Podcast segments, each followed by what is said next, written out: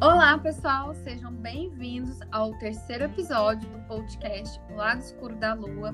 Eu sou a Camila Medeiros.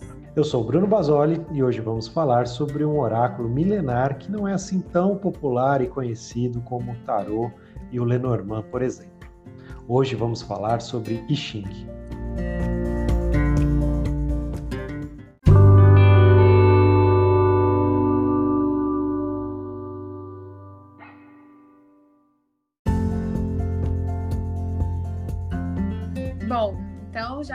Avisar vocês aqui que quem conhece bem de Xing é o Bruno e ele vai começar a contar pra gente como que funciona o Xing, Bruno. Conhece bem, mas não, não tanto, né? Vamos lá. Vamos tentar dar uma introdução aqui para quem eventualmente nunca ouviu falar de Xing ou já ouviu falar, mas não sabe exatamente como é que funciona, né? Esse é o nosso objetivo, apresentar o Xing para as pessoas. Bom, o Xing é um oráculo eh, chinês. Ele foi concebido há mais ou menos 6 mil anos, né?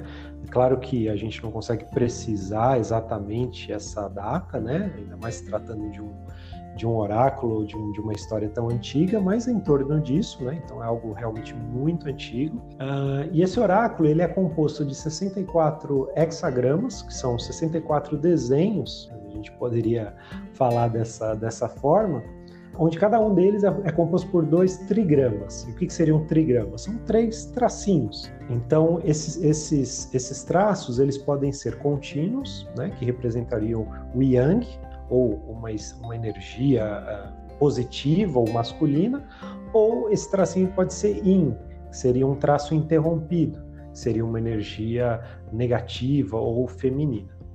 Então, se a gente fizer a combinação aí desses seis tracinhos, né, que são os dois trigramas que compõem cada um dos hexagramas, a gente vai chegar em 64 combinações possíveis, né? Então, esses 64 desenhos são os 64 hexagramas que compõem o I Ching. Isso só para as pessoas terem uma, uma noção aí, mais ou menos, da, da estrutura.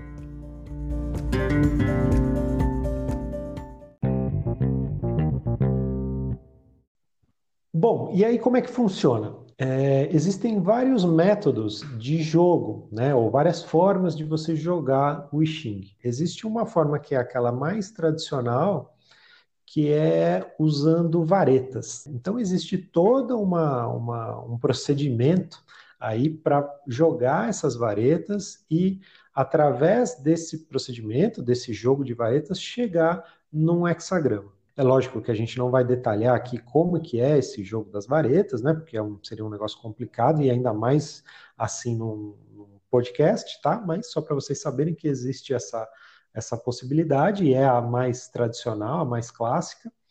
Aqui no Ocidente existe um outro método que acabou se popularizando mais, que é a utilização de moedas. Então a gente poderia usar três moedas, esse é o método talvez mais popular no, no Ocidente, onde a gente joga três moedas e através do resultado, né? Lógico, uma moeda tem sempre uma cara e uma coroa, né? E dependendo da quantidade de caras e da quantidade de coroas que sai, você joga essa moeda algumas vezes, né? Seis vezes no caso, e aí cada, cada, cada resultado desse vai formando um, uma parte do hexagrama, uma das seis partes do hexagrama. Tá? Então esse é o jeito, uh, digamos assim, ocidental de jogar o Xing. Então, assim, de uma forma, lógico, bem introdutória, bem resumida, é mais ou menos isso. Né? É assim que, que funciona o Xing. E, claro, em função do hexagrama que, que, que saiu ali no jogo, né, a gente tem, obviamente, uma interpretação para ser, ser lida e para ser considerada daquela situação ou daquela pergunta que foi colocada pelo consulente.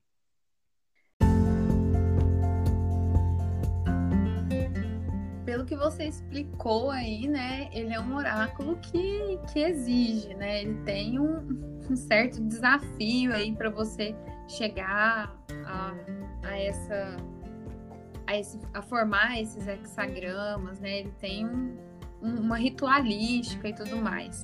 E você disse que ele é um oráculo que tem origem na China. Então, para ele vir para o Brasil, a gente teve que acessar algumas traduções. Né, de, de como que funciona, né? E quais as traduções que nós temos disponíveis?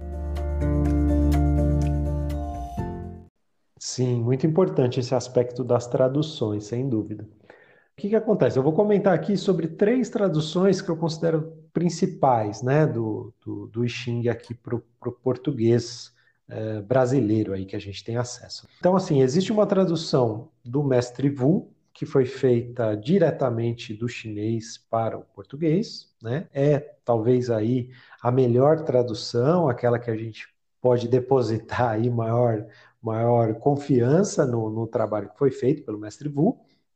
Existe uma tradução muito boa também, muito legal, de um livro de, um, de uma pessoa chamada Alfredo Huang, que é um, americano aí, né? Na verdade, uma pessoa que é um chinês, mas que foi é, exilado, ficou preso aí um 30 anos da vida dele, né? Tem toda uma história aí é, dramática e, e foi para os Estados Unidos e tal, e acabou traduzindo também para o inglês inicialmente, né? E aí nós temos aqui no, no Brasil a tradução em português, né, do Alfredo Huang, que também é bastante, bastante boa.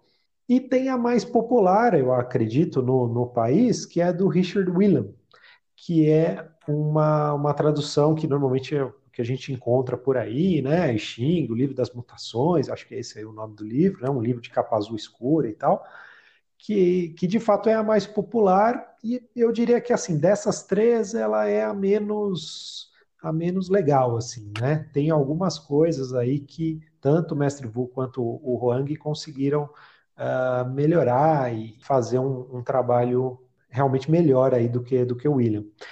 É, obviamente não desmerecendo o trabalho dele, ele acabou meio que popularizando também o Xing no Ocidente, né? Uma, é um livro super importante, mas esse negócio de tradução tem um pouco isso, né? E tem muito, né? Realmente assim é uma é um, é, um, é um tema muito importante, né? Principalmente quando a gente fala de um oráculo chinês, ou seja, é um conjunto, né? Um alfabeto, né? Na verdade, enfim, né? nem, nem é formado por um alfabeto, né? Tem lá os ideogramas, né? Existe uma outra construção.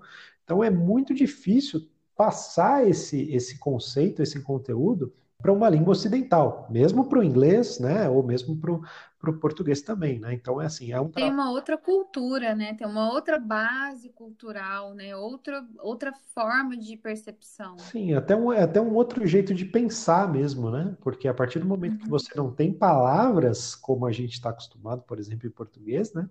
É, é, muito diferente, né? Então, essa tradução, consequentemente, acaba sendo também um grande desafio se eu puder indicar duas traduções aí boas, confiáveis aí, que eu acho que, que vão, de certa forma, manter um pouco a, a tradição e aquilo que foi tentou-se dizer originalmente em chinês e tal, eu acho que a tradução do Mestre Wu e do Alfred Huang são traduções que, que, que exprimem bem isso. Inclusive, você tem uma resenha sobre o livro do Huang no site Clube do Tarô, não é mesmo? Exatamente, exatamente. Eu tive a oportunidade de escrever uma resenha uns 5, 6 anos atrás. Foi até uma história. Eu fiz um, acho que um primeiro contato com o Xing aí através do Constantino, que é o, a pessoa que, que administra, né, que criou o Clube do Tarô. Né, é, é, acaba sendo uma referência aqui no, no, Brasil, né, um site bem, bem interessante que procura trazer esse conceito de clube, né? Ou seja, tem textos ali de uma série de pessoas, não só sobre tarô, né? Acho que a maioria é sobre tarô, mas também tem sobre outras coisas, inclusive sobre Xing. E aí, até contando aí uma pequena história, né? Gente, eh, surgiu esse curso aí na, aqui em São Paulo, há uns seis anos atrás, ministrado pelo próprio Constantino. Então eu me interessei, fui lá, tive um primeiro contato, acabei comprando em paralelo o livro do Alfred Huang, justamente, né? E lá no curso a gente conversou um pouco, né? E, e, a maioria das pessoas tinha o livro do William, que é o livro que a gente todo mundo encontra aí mais fácil em tudo quanto é livraria, sebo e tal. E por um acaso eu estava com o livro do Huang, que é um livro menos conhecido e tal, né? E aí eu acabei é, recebendo também o convite para escrever uma resenha sobre, sobre esse livro e achei um desafio aí, uma, uma, uma oportunidade super legal. Acabei me, me, me, aprofundando um pouco mais no livro dele, nas histórias que ele conta, e publiquei lá a resenha, inclusive está lá aí para quem quiser ver, é só dar uma procurada lá no Clube do Tarô, né, na parte que dedicada aí para o Xing, tem uma subparte falando de alguns livros e lá vocês encontram aí a resenha onde eu onde eu escrevo um pouquinho sobre sobre o livro do Huang, né, onde tem toda essa história dele de de prisão e que o Xing meio que foi uma, uma forma de ajudá-lo nessa fase aí difícil da, da vida dele e tal, né? E também explica um pouquinho de uma forma bem introdutória ainda, né? Até porque quando eu escrevi a resenha ainda estava é, conhecendo o Xing, né? Mas acho que é um texto meio que assim, as primeiras impressões, né, de uma pessoa a respeito do Xing, desse oráculo tão, tão particular, né? É, a gente fala de oráculo, muitas vezes já remete a baralho cigano, a tarô, né? Talvez tarô, que seja um grande grande oráculo aí, em termos de cartas e tal. E assim, o I Ching é também um oráculo, né? Muito mais antigo do que o tarô, muito mais antigo do que qualquer outro, eu acho, né? E que tem um funcionamento, né? Muito, muito próprio, né? Muito específico, né? E também totalmente ligado à cultura, à cultura oriental, né? Que também acaba sendo um desafio aí para nós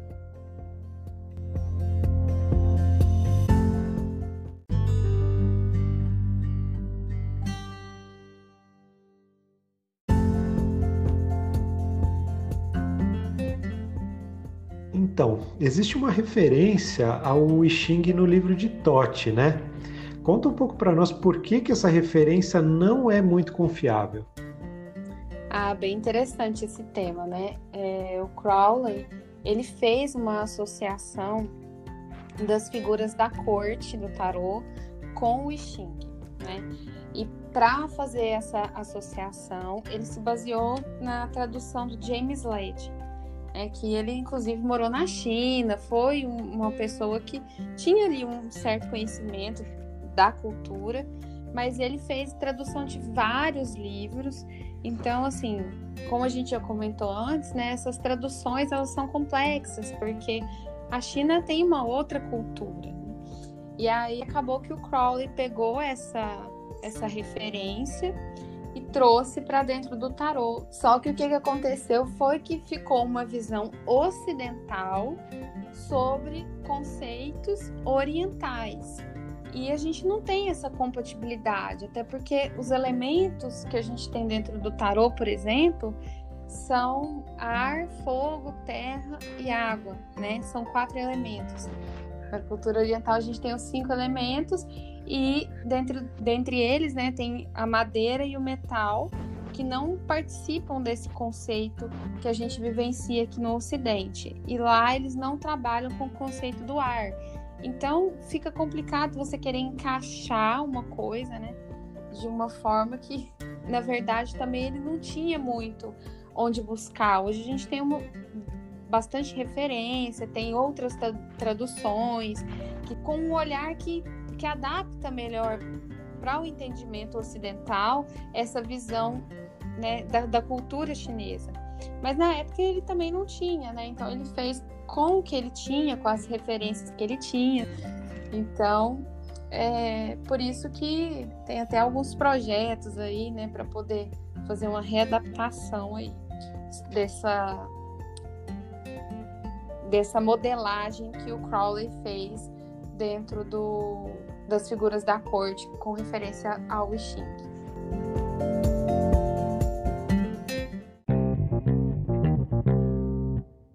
Legal. Então, para trazer um exemplo prático de como seria uma leitura de Xing, o que, que a gente vai fazer agora? Vamos escolher um hexagrama e interpretar.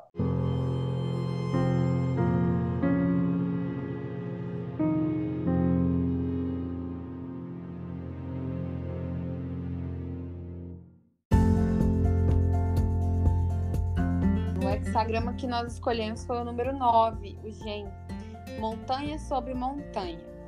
O significado dele é o seguinte: quietude nas costas, não encontra o próprio corpo. Apesar da movimentação no pátio, não percebe a sua gente nenhuma culpa. Muito bem. Então, como vocês podem perceber aí, é, o Xing tem um linguajar, né, uma, uma forma de, de, de tratar as coisas muito própria e, e um pouco difícil aí de, de interpretar num primeiro momento. Mas vamos por partes, vamos tentar, vamos tentar extrair alguma coisa desse desse hexagrama aí que a gente escolheu aí para dar esse fazer esse exemplo, né? Para não ficar só na teoria aí, tentar pegar um, um hexagrama e, e fazer uma interpretação prática. Bom, então a primeira coisa que eu gostaria de comentar é o seguinte: você comentou aí que seria o número 9, né? Então, assim, primeira coisa, esse, esse número arábico, né? Esse número aí que a gente está acostumado, acostumado aí na nossa cultura ocidental, a gente meio que desconsidera no caso do Xing, tá? Ele é 9 em determinadas bibliografias, mas com certeza ele vai ter um outro número em outra, em outra referência, em outro livro, e isso de verdade não faz muita diferença, tá? Então, assim, existe uma sequência específica que foi definida pelo Fuxi, que é o cara original aí, né? O primeiro, o primeiro mestre que, que, que começou a, a desenvolver o Xin é até uma coisa que eu acho que eu esqueci de comentar no começo, né? Tem quatro pessoas que são, digamos assim, os autores do Ching. Então a gente tem o Fuxi, um, uma outra pessoa chamada Rei Wen, o Duque de Zhou e o Confúcio, que é até uma pessoa um pouco mais conhecida aí de nós ocidentais, né? Então, essas quatro figuras aí da, da, da cultura chinesa que desenvolveram o, o I Ching. E no caso, é, o Fuxi, né, eu estava falando da, da sequência e de como isso acaba não tendo tanta importância, né? É, então é isso, tá? O 9, na verdade, ele, ele é número 9 em determinada bibliografia, mas assim, não vamos nos preocupar muito com isso, se ater muito a essa questão do número 9. Bom, aí vamos para a interpretação em si. Quando ele fala quietude nas costas, né, não encontra o próprio corpo, então, assim, existe muito um significado aí, uma, um conceito de meditação ou de uma coisa, uma coisa que pede uma, uma atitude mais autocentrada da pessoa, né? Então, como você falou no comecinho, né, o, esse, esse hexagramogen, ele é montanha sobre montanha, ou seja, se há uma coisa que é absolutamente quieta e absolutamente parada, é uma montanha, né? Uhum. Então, ele, o hexagrama ele acaba trazendo muito essa, essa perspectiva da quietude, da calma, da meditação. Então, se a gente leva isso mais para o dia a dia, para aquilo que pode ser um, um, talvez um aconselhamento, né?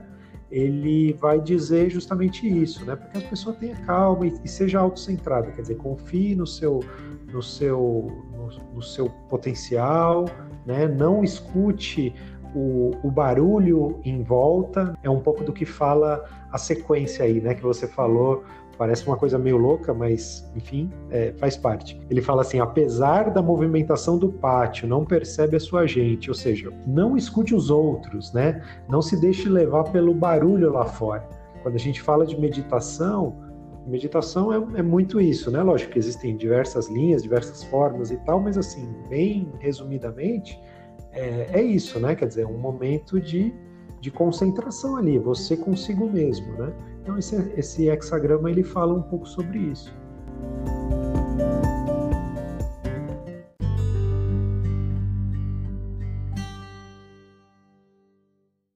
Uma outra coisa importante é que essa frase, essas frases, né, que você que você falou aqui para nós, né, quietude nas costas, não encontra o próprio corpo, apesar da movimentação do pátio, não percebe a sua gente nenhuma culpa. Essa essa sentença, ela é chamada no I Ching de decisão e ela foi justamente é, elaborada né, pelo Rei Wen, que é uma daquelas quatro pessoas que eu comentei agora há pouco. No I Ching a gente vai encontrar outros elementos também. A gente não vai aprofundar muito aqui agora nesse episódio, porque né, senão a gente vai se alongar demais e tal.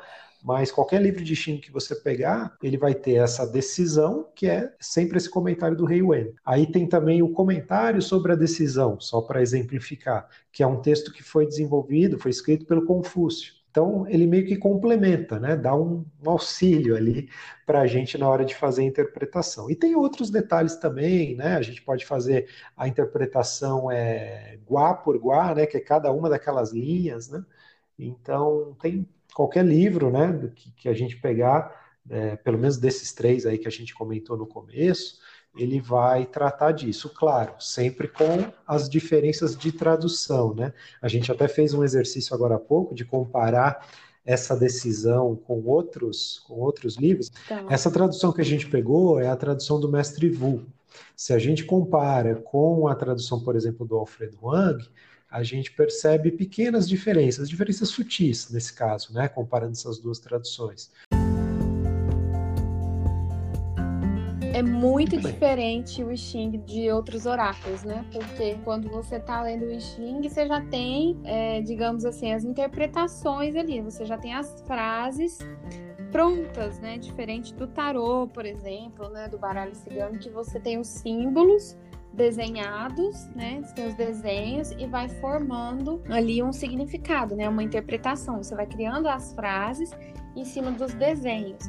No Xing, não, você já tem as frases prontas, né? Mas a, a, interpretação ela vem em cima das camadas que você consegue extrair a partir daquelas frases, né? O grande desafio é a gente decodificar esse oráculo que é milenar, né? Como a gente comentou no começo, ele tem aí, sei lá, 4 mil, 6 mil anos, né?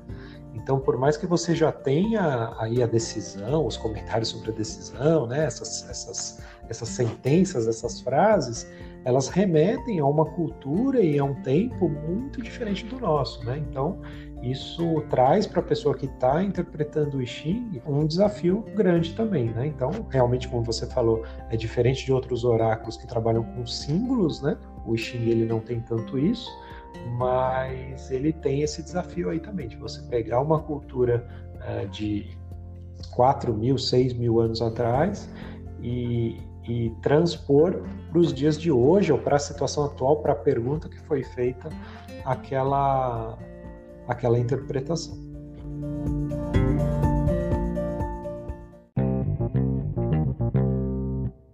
Perfeito. Até uma curiosidade sobre o Xing, né? Dentro dos estudos do Jung, ele estudou muito símbolos, né? Então, ele estudou a parte do tarô, ele estudou é, bastante essa parte da sincronicidade, dos símbolos, mas dizem que quando ele precisava realmente de, um, de uma previsão ou de uma tendência, ele, ele consultava o I Ching. Ele não consultava tarô, por exemplo, né?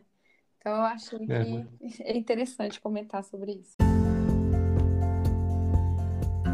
A interpretação ocorre a partir desses textos, né? Que estão ligados aos hexagramas. Você pode explicar um pouquinho mais sobre o significado do hexagrama principal e o que mais a gente pode extrair do I Ching?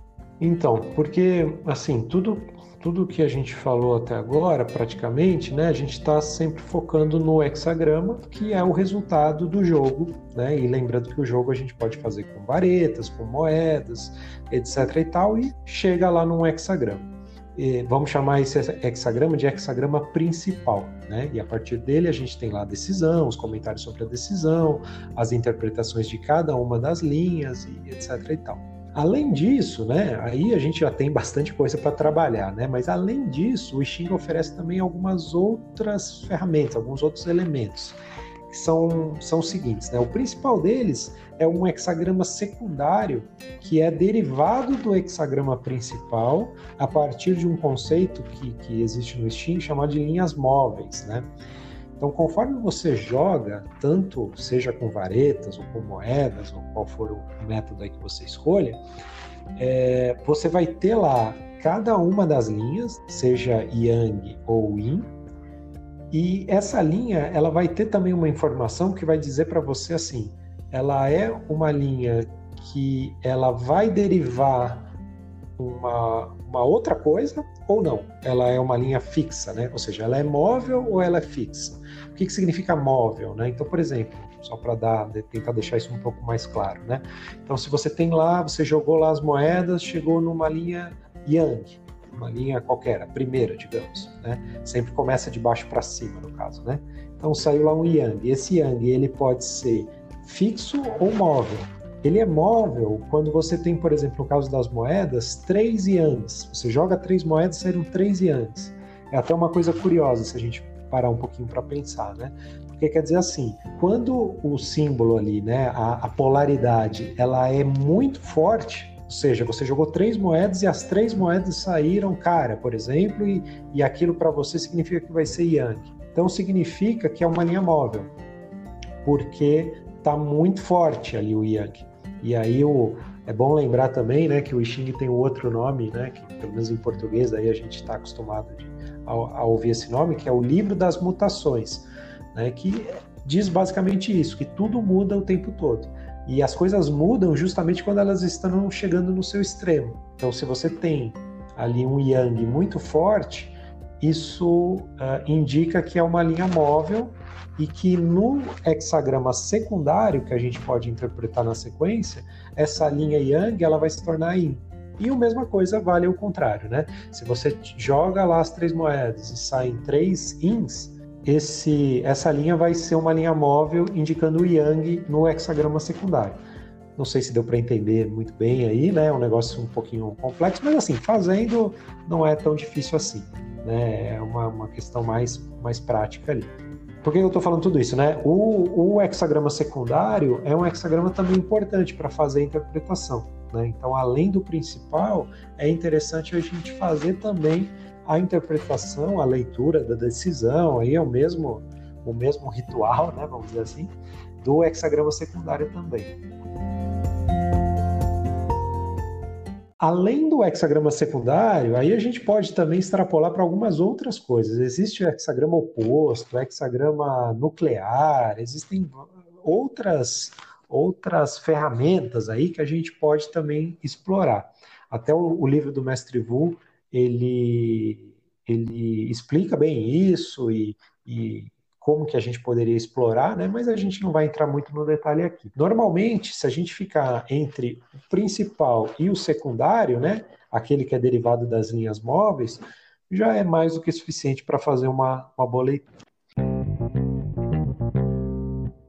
Bom, pessoal, por hoje é só, era isso que a gente tinha para falar para vocês sobre o Xing. Espero que vocês tenham gostado aí desse conteúdo e continuem nos acompanhando no nosso podcast O Lado Escuro da Lua. Esse foi o nosso terceiro episódio. Né? Se você ainda não escutou nosso episódio zero, onde a gente fala por que, que a gente resolveu criar esse podcast, o nascimento desse projeto, escuta lá, que também é bastante interessante. Espero que vocês tenham gostado e aguardem os próximos.